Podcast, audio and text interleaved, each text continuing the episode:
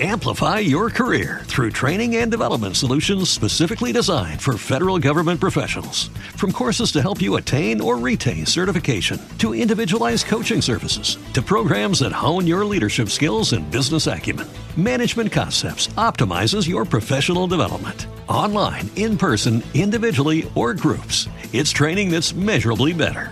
Learn more at managementconcepts.com. That's managementconcepts.com.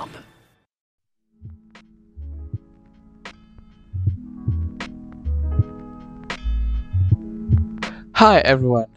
I know I didn't post a podcast since March, but I have some reasons.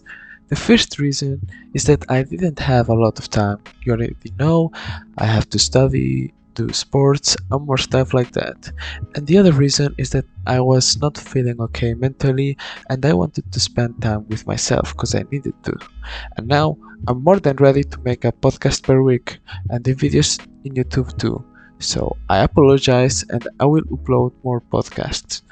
Thank you so much for waiting and see you in the next podcast. Oh, and I forgot. Thank you for nine fucking hundred thousand listeners in Spotify. Thank you so much. I love you.